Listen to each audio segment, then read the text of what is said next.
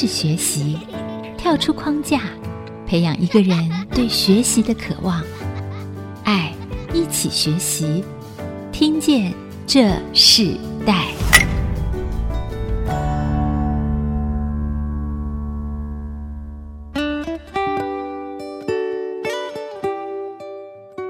这里是爱惜之音主客广播 FM 九七点五啊，我是主持人郭兰玉。你现在所收听的节目是《听见这世代》啊，我们今天想跟大家分享的《听见这世代》的节目里头，我们想跟大家分享的是世代学习关键字里头，我们谈到一个主题哦，我们谈到就说青少年的这个饮食文化。那我们知道说，在现在在一个素食文化的时代，我们看到所有的儿童，他们不论是上学或者他们在家庭的环境里、居家的环境里，吃对所有的。家庭来讲都不是一件困难的事情，可是也因为素食文化的兴起，孩子们啊，他们选择食物的那个机会和多元性就更广大。可是呢，在一个基金会里头，我们看到哇，有一个基金会，他们特别针对这个呃青少儿童的饮食呢来做培训和课程啊。所以，我们今天在时代学习的关键字里头，我们特别跟大家分享的是培养青少年饮食文化素养、健康饮食的这个识读世代。那我们。今天也特别针对这个主题，我们邀请到来宾是丰食公益饮食文化教育基金会的副执行长林芳燕，啊，来到我们的节目现场，来跟我们分享从饮食文化中如何推动儿童饮食文化的素养，和让孩子学习餐桌礼仪以及分辨真正的好食物、好食材。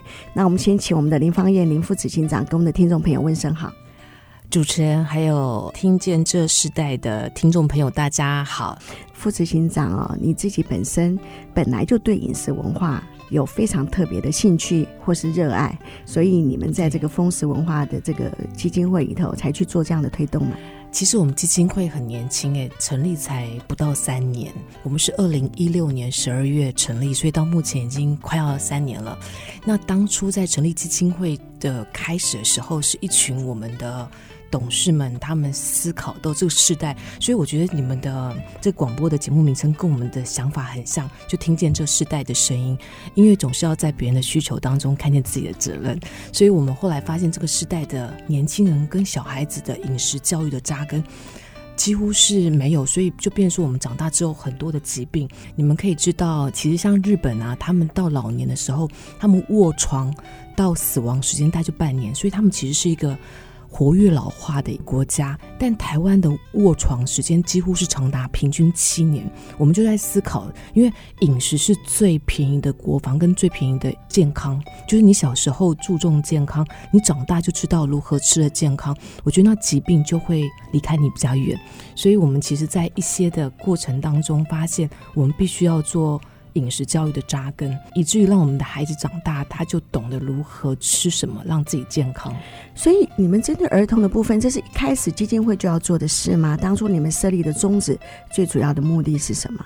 我们最主要设立的目的是，因为我们现在台湾的饮食教育。都比较偏向食农教育。如果主持人你知道的话，我觉得吃有机或吃无毒，或是吃很健康食物，或是不要外食，我觉得这都是最基本的。可是你可以想象到这世代的孩子，连我自己啊，有些时候回到家晚上煮饭都会很晚，所以中午就不得不在外面吃，或是平常都会在外面吃饭，或是你不得不买。包装食品，所以我们希望能够去建构这个世代、新世代孩子的饮食适读能力。就是当你要外食的时候，你必须要选择对自己是好的。所以选择能力是我们想要教给孩子最重要的能力。嗯，所以基金会当初一开始成立的时候，其实针对饮食这个重点是你们很重要的核心。饮食。可是原本是你们发现了一个整个世代的趋势里头，进入到这个老人化的社会里，主要的长者遇到他们生命中可能在他们人生的这个后期的阶段里头，其实很多的疾病是来自于饮食。是这个已经是后来才可以补救的。对，所以就往前面来做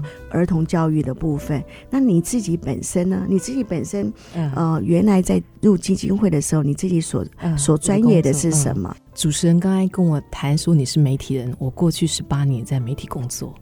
对，然后那时候一直觉得，你知道，媒体其实就是传播一些进步的观念，或是它是创意，它所报道的东西其实是已经发生的，或是他可以写一些议题。但是他无法很真实的接触到真正的改变。所以我进到基金会，我发现我真的很接触第一线的，不管是在学校，那我自己啊，有一对双胞胎，今年生活中哦。啊、呃，有一个调查是四五年前嘛，台湾的孩子的肥胖率是全亚洲第一名，可是，在去年的调查已经到第四名了，我们已经好一点了，还是不好。我们家小男生哦，他们班上班上现在大概满编是三十个孩子，然后他们班大概是二十八个，有十四个男生，十四个女生，十四个男生当中，你知道有十一个过重。那当然，我其实我小孩就是其中一个过重的，我都觉得我已经很重视他们的健康饮食了，但是他们有些时候在外面还是得吃一些你知道含糖量的东西。其实现在孩子摄取真的太高了，是，不然就是肉类太高，他们膳食纤维摄摄取是很低的。我其实看到很严重这个问题耶。嗯，记得小学哦，就是因为我自己孩子他在成长过程中，我记得那个小学的时候，他们都会量体重。嗯、对，他们如果过重的时候，有个指标，学校就会安排你要跑步，对，要运动。嗯、那我就想，哇，以前运动是一个对自己身体健康很重要的一个，就好像生活的一个态度。结果后来我发现，在这个小学的这个阶段里头，学校因为有有测量体重的关系，然后因为体脂肪的关系，哎，就让孩子去做这个，其实这对孩子也有无形中的压力。所以，其实要回归到根源，还是从。饮食文化开始，饮食的生活开始哦。我们进到学校啊，可以想象到，我每次早上啊，就看到孩子的每个桌上，我觉得奶茶没有不好，或是他们都是红茶，都是含糖饮料。其实含糖饮料孩子的摄取真的太多了，嗯、那这也会让糖尿病啊这些慢性疾病，其实提早在很年轻的年龄中就发作。这是这几年医学很多的调查嘛。对。但我们得回归到健康的这些指数来看，嗯、同样的基金会其实推动。的时候并不容易哦，你们才成立三年，那这三年的这个过程中里头，你们从筹设运作到推动啊，应该遇到最多的支持是什么？因为我看到你们的基金会有非常多的顾问啊，也很多的人愿意支持你们。可是就说真正的运作，基金会是为一个社会公益的服务嘛？是。那你自己本来也是媒体人，然后进到这样的环境，你看到最多的支持是什么？然后遇到最大的困难是哪一些？我觉得应该先讲困难，因为我觉得饮食教育啊，像我们主持人就知道饮食教育很重要。可是你知道，当我们在思考我们到底要做什么样饮食教育的时候，我们觉得最难改变的是年轻人，因为年轻人小时候并没有好的饮食教育观念，所以当他一到大学的时候，或是一出社会的时候，他根本就乱吃。尤其是现在出去外面，不好意思说手摇饮不好，可到处都手摇饮，所以他就不知道怎么样选择对自己好的。或是我们其实台湾其实也有在推动饮食教育，但是考试不考。你有没有发现，国小国中有体健课，可是健康教育里面其实不会讲讲营养，或是他讲营养，嗯，不管是彩虹啊，或是什么金字塔的那种饮食知识，可是大家听了就完全不会记得，因为它太无聊了。所以我们发现，怎么样找到破口跟缺口这件事情，是我们很大困难，因为我们要找到一个可以推动的一个方针。那当然，刚刚主持人问我说，我们最大的支持就是我们有一群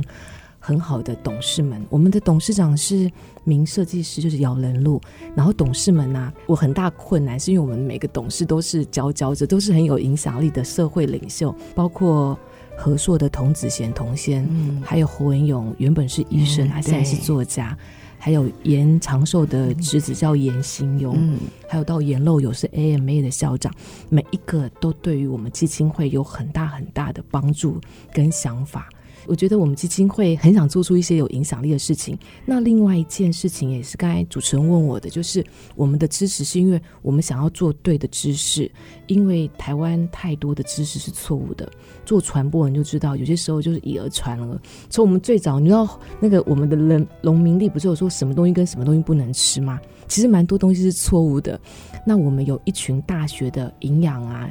还有食品科学，还有农业。还有园艺，还有各各式各样的老师，是我们的智库，就是我们的智库老师，对，所以他会是我们很大的支持。我们原本不知道我们到底要对哪一族群人讲话，我们后来觉得饮食教育要从小扎根，所以我们想要走进学校里面，在课堂当中，或是在学校的场域里面推动。可是你知道，台湾现在社会，即使不管是一零八课纲、考试、领导、教学，老师就跟我们说。不用考试，为什么要花时间教孩子？而且我们刚开始在在做调查，只有五成的家长把培养健康饮食的习惯列为他们重要的教育。他们都觉得应该教孩子英文啊，英文很重要。他们觉得要培养孩子现在阅读，现在阅读其实已经抬头，意识抬头。他们希望孩子学 coding，有没有城市语言？太多太多的教育要塞给孩子，但他们觉得饮食教育不重要，反正就吃得饱就好了。发现真的不容易耶。对，所以 嗯哦，这我让我想到我们最近啊，在十月会举办一场活动哦，因为新竹县市嘛，非常注重那个科学教育，十二年国教的课纲里头很注重 STEAM 的这个教育。然后呢，我我们就特别在这样的活动里头，我们有设计一个跟食物和环境有关的，哦、就是因为我们跟主办的企业说。不是只有科学素养，其实生活的素养、饮食的素养也是很重要。我相信有这样呃，慢慢从民间的企业开始推动的时候，进入到学校教育的他们的学生的环境，觉得是可以成长的。我们先休息一下，我们在下一段部分，我们要请林芳燕副执行长继续跟我们谈，就是说当你们开始做了。然后你们发现什么？因为我看到你们做了很多的调查，也开始设计一些、嗯、呃非常生活化的课程。嗯，等会来谈一下，在这样子的一个调查中，你们发现什么？嗯、也同样的，在这样子，当你们开始进入到一个教育训练、一个生活学习的课程的规划的时候，嗯、这些孩子的反应、父母的反反应是什么？嗯、我们稍后回来。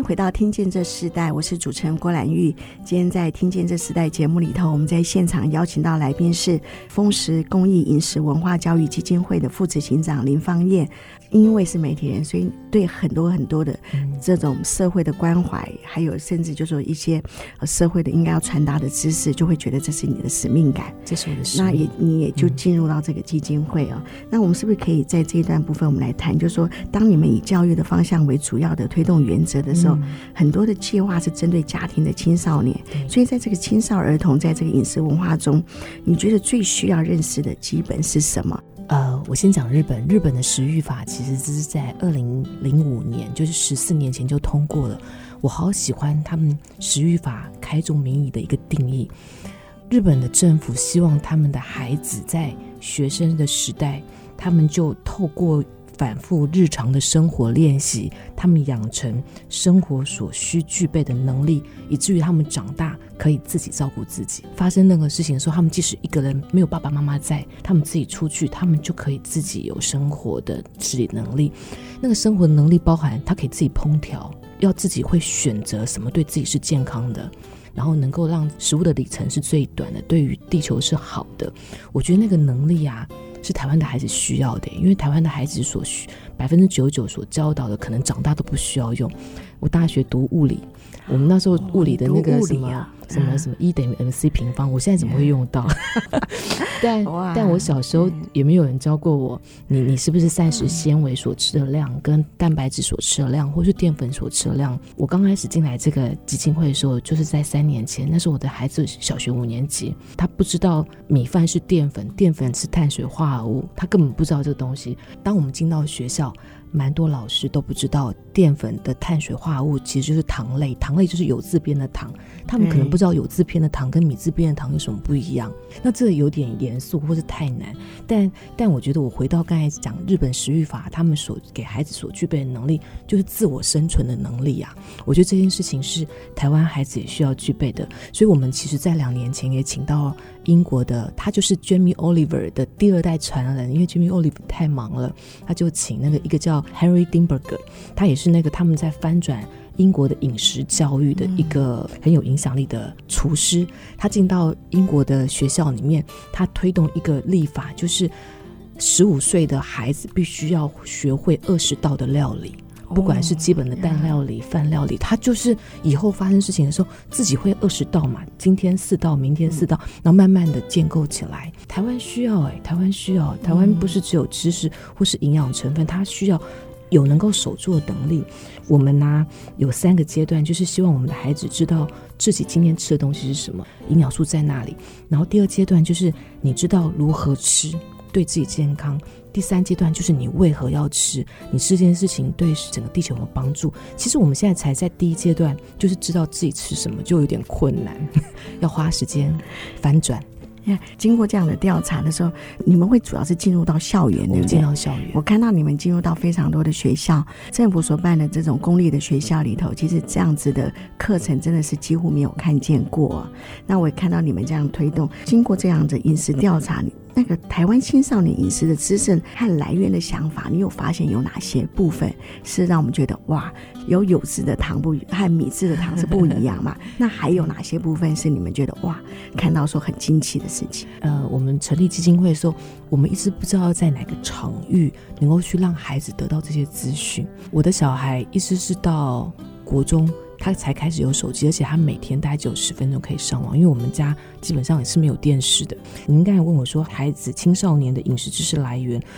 我们为什么要进到学校？因为我们发现他们在小学之前，老师跟家长的观念还是根深蒂固。然后，当然，慢慢的，他们就开始网络很多资讯进来，尤其是现在，他们其实网络的一些错误的资讯，或是同才的影响。呃，日本有个调查是说，十二岁之前。你的那个味蕾的养成已经固定了，所以你小时候如果你不喜欢吃红萝卜，不喜欢吃青椒，然后你父母亲又没有试着让你去吃，你长大你就不会想吃，因为你没有养成那个味蕾的习惯。所以我们为什么我们现在是进到小学，我们有有几个示范校，然后当我们进到小学的时候，我们发现就像刚才主持人讲，我们进不去他的课程，因为他们课程太满了，所以我们后来发现营养午餐是最好的场域，因为每天都要吃，所以我们其实现在在营养。午餐的场域里面，借由营养午餐那个半个小时跟四十分钟，教导孩子饮食教育。而且我们不是只有教小孩，我们还教老师跟家长。而且主持人，你知道吗？当我们教老师的时候，我们发现老师的观念其实就是在小孩的阶段，他们不见得特别有好的知识跟好的观念。因为他们也是从偏食的生活方式长大的，然后他们的味蕾，你说我们的味蕾在十二岁就定了，那老师已经就二十几岁、三十岁以上的的 的年龄的时候，对他们来讲，改变他们的味蕾非常困难。而且你有没有发现，父母亲都会说小孩一定要吃健康，可是父母亲自己都随便乱吃。哎，对，哎，我真的，我们前阵子还遇到一个妈妈说，我说你怎么去吃？你不是不让你孩子吃臭豆腐，吃什么？她说我现在孩子上学，我自己吃，我会带回家吃。我就说哇，真的，其实真正就是说你教到。孩子是什么？你自己先要改变自己，成为那个是什么？可是同时，当你们改变父母的时候，推展上有没有什么样的成果？针对家庭的父母或孩子上，他们有些什么样的回应呢？我们的父母为什么他们有些时候要孩子这样做，可是自己做不来？是因为当你知道该做，就是所谓的认知，认知到习惯中间有一个很大的 gap 跟差距。因为你知道要这样做，可是你却又做不到，这就是我们人的软弱，对不对？这个，所以我们一直觉得从小扎根这件事情，当他在小学一年级到国中三年级这九年。不断的每天练习，他就成为自己的习惯。他长大，即使偶尔吃臭豆腐，我觉得是可以的；偶尔喝个饮料，或是偶尔吃大餐，但是他回来他自己的日常生活，他还是要有比较节制的一些生活。我刚刚要讲的一件事情，就是我觉得为什么我们选择小学跟国中的场域，就觉得还是孩子从小就改变，他长大就会成为一个不一样的他。那你们这样做了，那现在的孩子有哪些回馈是让你可以鼓励到的？推动这个饮食教育文化的时候，真实的回馈有。你知道我们现在在学校里面呢、啊，我发现孩子他们告诉我说，他们觉得原来营养午餐不是只有吃饱，因为我们导入营养午餐计划，他从一进去的第一秒钟到最后。最后一秒钟，他每一个阶段都是学习。因为我们有做餐盘，我们帮他做一个 food lab，所以他的美学，然后包含他当天所吃的东西，可能是大甲的芋头，然后可能是在地的食材，然后他的膳食纤维，然后他要洗手，然后他在吃饭的时候，他要知道把它吃光光，而且他必须要感谢校厨妈妈为他准备的感恩的心，所以他其实是。德智体群美到食欲，食欲是第六欲，它几乎包含了前五欲，它是一个完整的一个教育。所以我发现孩子知道不是只有吃饱，原来饮食教育是每一天每一天的练习，所以很多的回馈都是很好的。现在你们这个推动只有针对北部的学校吗？我们去年开始推，现在在北部有几所学校，我们今年开始会往中南部走。哦，会往中南部，好多学校来跟我们争取。什么时候来新竹啊？那我们期待哈，因为我觉得这个很重要。嗯、呃，就像我们自己长期，我们也是呃会推动到进到学校里头去教品格教育，太重要了。然后教导孩子们他们怎么认识自己。正常的教育的体系之下。老师其实一天要教的那个知识，呃，那个智能已经太多了。是你让他再塞进这些，哇，对老师也是很沉重的负担。其实这个就会有社会公民，其实进入到这个学校里头协助的话，我相信这个学校的教育的完整度和孩子发展的这个完全就会越来越被重视，也会有果效。先休息一下，我们在下一段部分，我们要请副执行长林芳燕来继续跟我们分享，在基金会会有一个智库的团队哦。我看到这个智库团队有医生，然后有。有很多的学者，然后也很多的社会的专家。那为什么需要这么大的一个智库团队来支持基金会做这样的事情？我们等下一段来分享。我们稍后回来。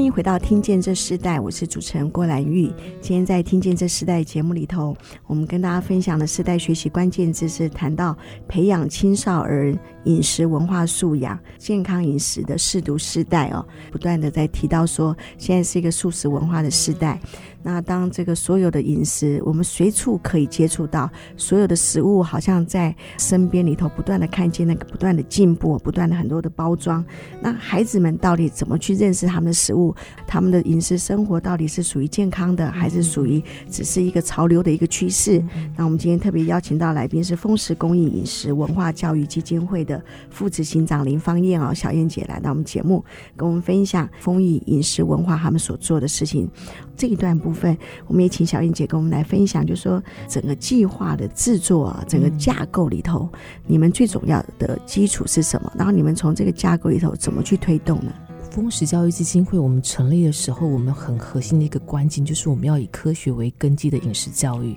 我们不希望以讹传讹，说什么东西吃了会马上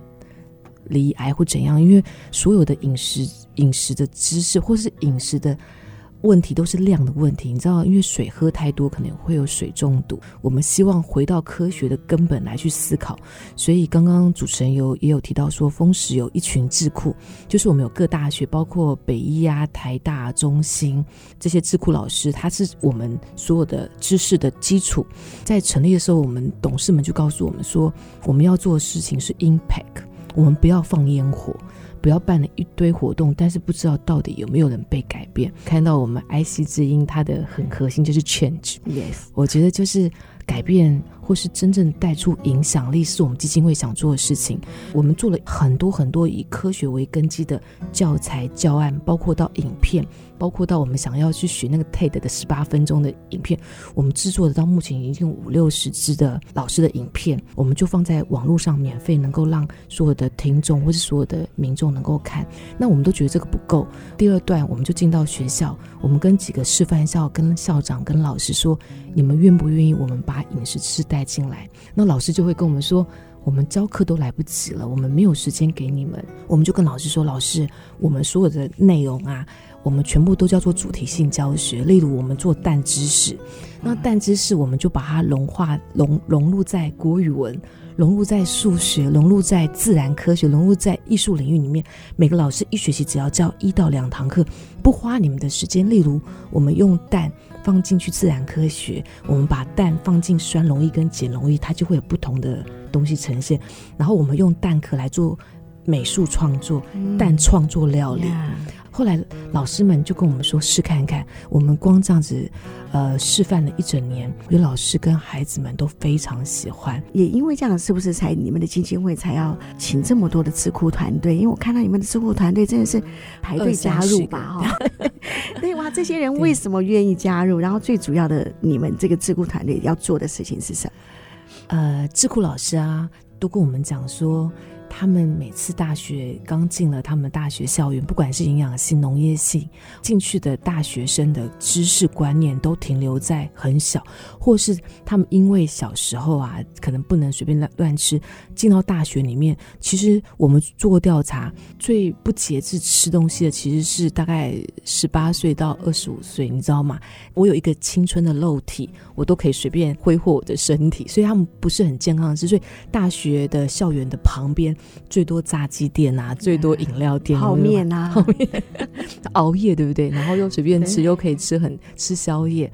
所以那个智库老师他听到我们邀请他来帮我们编转。或是我们说的很好的知识，是从小扎根的饮食教育，每个老师都非常非常愿意。只是老师啊，都恨不得把他所学的知识都放进来。我们只是跟老师说，老师，我们教的东西要很生活化的饮食教育。所以，我们现在其实有一整套，从小一到小六，每学期会有两本，包括蔬菜啊，包括淀粉。我们还教饮食文化。我们是甚至从小一开始就教他如何拿筷子，然后他们所需要的。礼仪，吃饭要有礼节，甚至到添加物，到所有的食品加工，我们全部都一整套准备好。所以，我们其实花了两年的时间做教材教案。我们基金会从今年已经到第二届，因为已经要迈向第四年，我们开始要对外推动了。嗯，所以就是说，学校可以主动来申请。学校可以主动来跟我们讨论，讨论教材可以给他们使用。哦，这很好，对，所以可以上我们丰实的网站，我们好多好多的知识跟教材。那自学生可以申请吗？因为你知道现在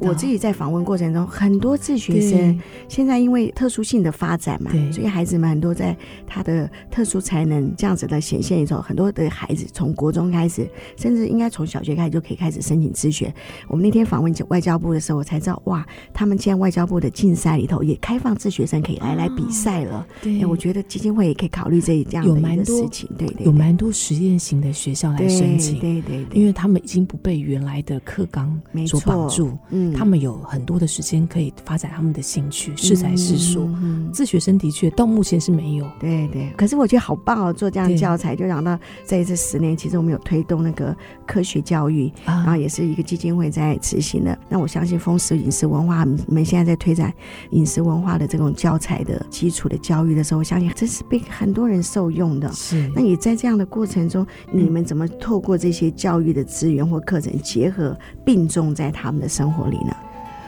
我们在几个示范校，我们做了两件事情。第一件事情是我们在每个学校里面，我们设计一个 food lab，就是所谓的饮食教室。那个饮食教室，我们请到一个设计师叫王爱丽。爱丽帮我们设计的，因为你知道，我们去到很多国外去参访的时候，现在台湾的孩子营养午餐，他们其实在教室吃，看他们同学的后脑勺吃饭。但是我们真的的饮食文化，它其实是有交通、有沟通、有交流的。所以我们在那个食育教室里面，他从一进去开始，旁边有洗手台，然后打菜符，然后有打菜桌，然后他整个流程当中，我们都把它定义好。然后他吃饭的时候有黑板，黑板就会写清楚今天所吃的东西。营养成分在哪里？食材是什么？然后它是从哪里来？然后它的所有的营养的内容是什么？吃饭完之后，他必须要自己洗餐盘。我们希望借由这样的被塑造的这个饮食的氛围，让他能够去学习饮食文化的美感。那另外一件事情，我们请到谢龙雅，那谢龙雅也是一个很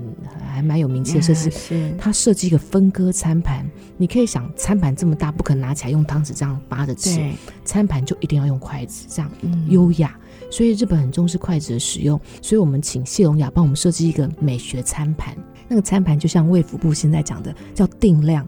它的膳食纤维的量跟蛋白质的量跟淀粉的量。它必须有不同的量，它不能每次都拿这么大块一个排骨，然后青菜少少的。嗯、所以，我们是根据卫福部的那个我的餐盘那个量设计出餐盘，而且那个餐盘很有美感。我们希望未来，如果我们的县市首长当小一的小孩子进入到小一，我们送给他的礼物是一个我的餐盘，让他能够学识定量、定份，而且有美美学的一个餐盘。是，哇，我好想成为这个示范学校的这个 那个首选啊！在台湾的整个饮食文化里头，很重要的就是，你不只是要吃到一个健康的食材，你还必须要让它把它变成一个生活的态度。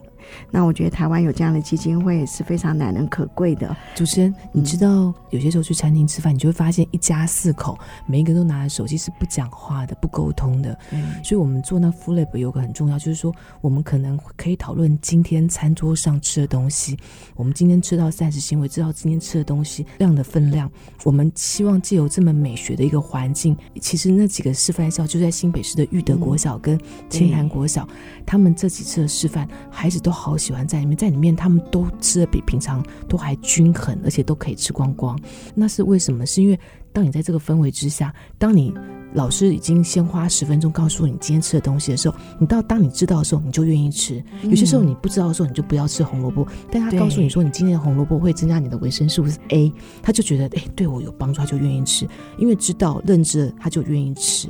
所以在那个氛围之下，哎呀，我觉得所有事情就就是饮食教育了。哇！当你知道这个饮食对你自己是宝贵的，那你就可以去就去享受，然后在这食物上的乐趣哦。我们也先休息一下，我们在下一段部分，我们要请副执行长林芳也跟我们继续分享。其实我看到你们推动这个饮食文化，我也看到那个父母和孩子之间的沟通也改变了，改变。那我们等会来谈谈这个当初你们在基金会在执行这样的事情，有些意想不到的更多的收获是在这样子的一个推广中发现的。我们等会分享，我们稍后回来。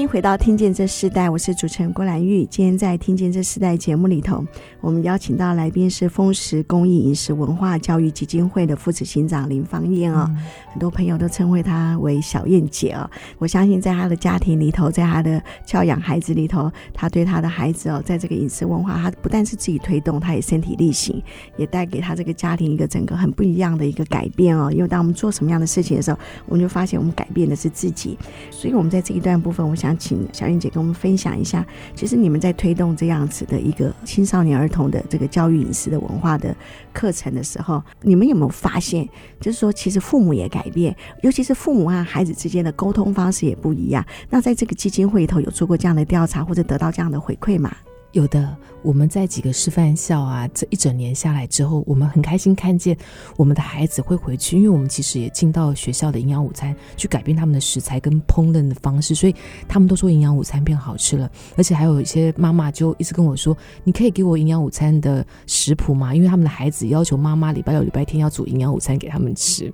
所以我们其实真的营养午餐的改变不是只有他们视觉跟知识的改变，他们连味蕾跟味觉，因为我们其实有降低我们所有的烹调的添加物，或是我们让它更多样化的烹饪的方式。所以我觉得在这过程当中，老师们跟家长们都发现不一样。那我觉得最大的不同就是，我们其实常常跟家长说：你不要把你的孩子当成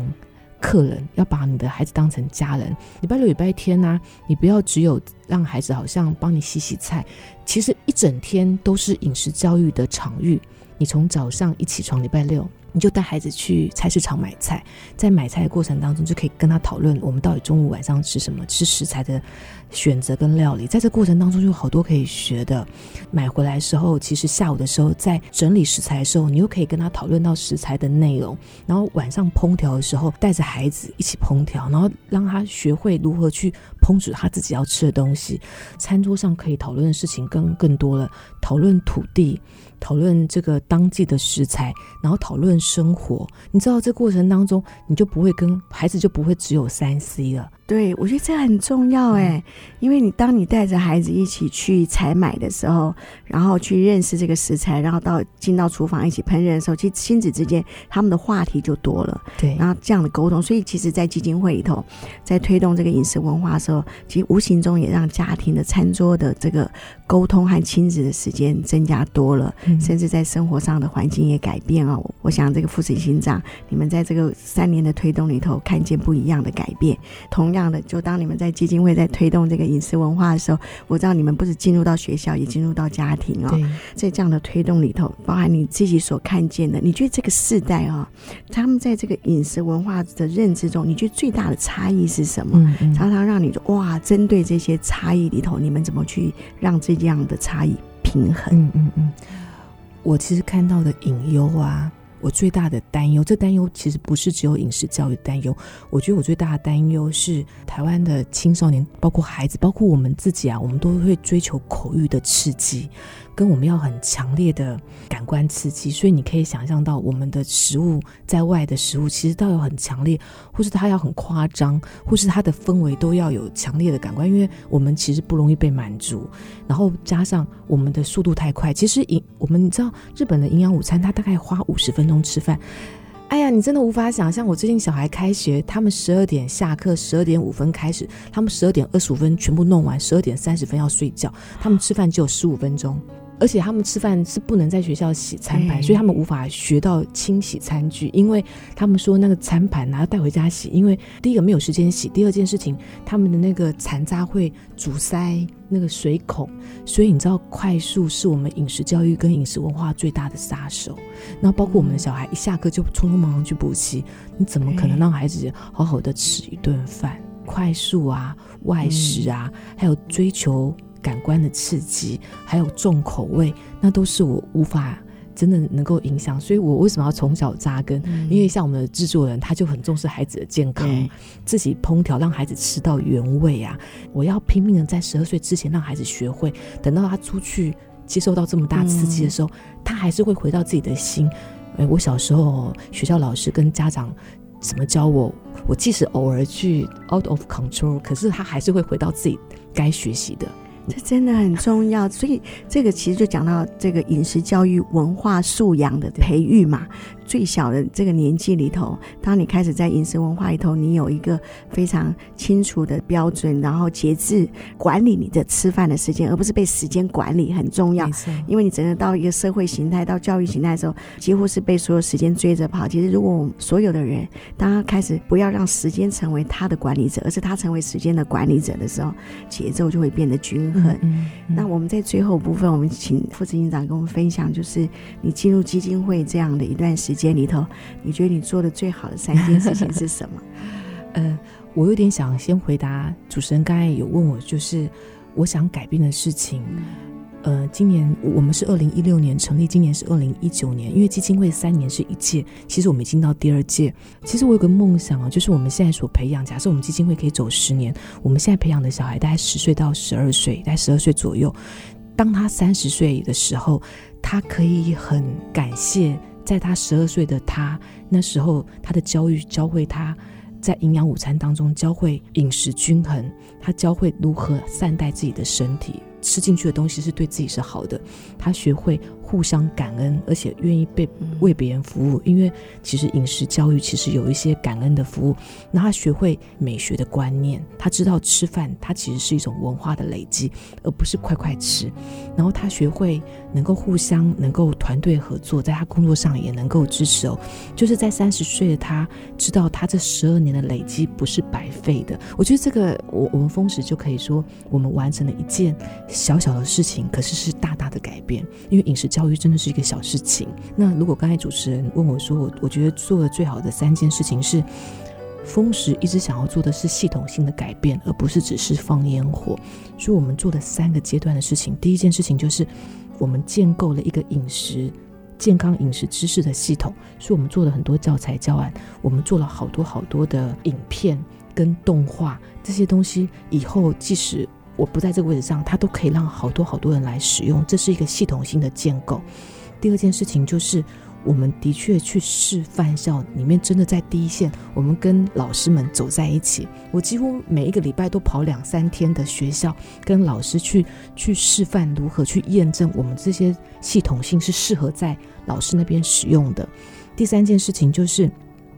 我们推动了一个。所谓的我们学校的营养午餐的校厨的证明，就是我们做很多学校社会的沟通，所以我们那个 IC 之音就听到。看到我们做的事情，我们希望能够去传播正确的饮食观念。嗯、是听到副执行长这样的分享，我相信在这个基金会应该是一个开始。对，然后那我们也期待整个台湾社会结构、华人的社会结构里头，真实的进入到那个饮食的教育的好习惯，吃得好，吃得舒服，吃得喜乐，嗯、吃得好平安，吃得健康这样子的一个。生活环境，那我们这边请执行长提到一下，因为我们风食文化它跟我们一般，我们现在风食风食，你刚刚说大家都要上网去查，说甚至很多学校可能想要更了解你们基金会的时候，我们风食怎么写啊？我刚开始来的时候，我们那时候丰食就是丰衣足食的丰食，原本是这样。后来当然是我们的董事长是姚仁禄姚先，他其实是一个美学，也是一个设计师。他从一个《山海经》，他在《山海经》里面就是有一段话，我们的丰食的丰是一个水字旁，在一个丰富的丰，叫丰食。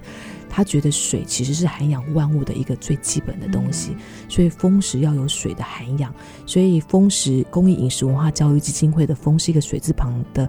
丰富的丰，然后食就是食物的食。我们的网站上有非常非常多的资讯跟内容，包括我们的教材教案。全部都公开的在网站上，嗯、非常好。然后，其实我们人体百分之七十都是水啊，水很重要，水很重要。我们被创造的时候，水也是重重要的元素。对，是好。我们今天非常谢谢啊，林芳艳副执行长来到我们节目，跟我们分享这么好的一个在社会公益辅助的这样子的一个系统里头，这么好的一个基金会哦。再一次的跟听众朋友分享，生活饮食的学习是一件在我们生活里头、生命教育里头很重要的一件事情。那我们今天非常谢谢你。我们在最后的时间里头，可以为我们听众朋友分享一首对你最有意义的歌曲，好吗？我是一个基督徒，我记得三年前我要离开我待了十八年的一个我非常非常喜欢的工作，来到这里，而且这地方从零开始最难。那时候我的上帝给了我一首歌，叫做《新的意象》。我们想要做饮食教育，最重要就是我看见一个更高的目标，跟更高想要改变的事情。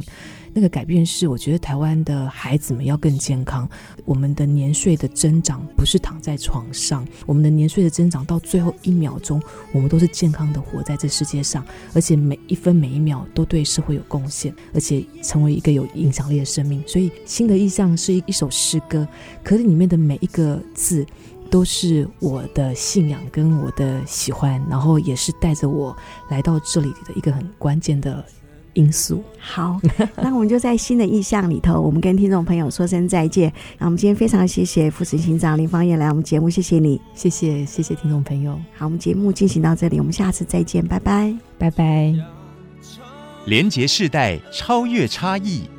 富予建设邀请您，爱一起学习。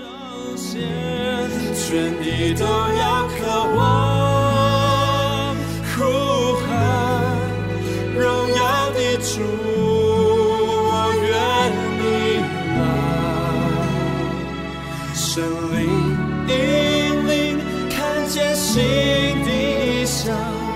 你要做新的事。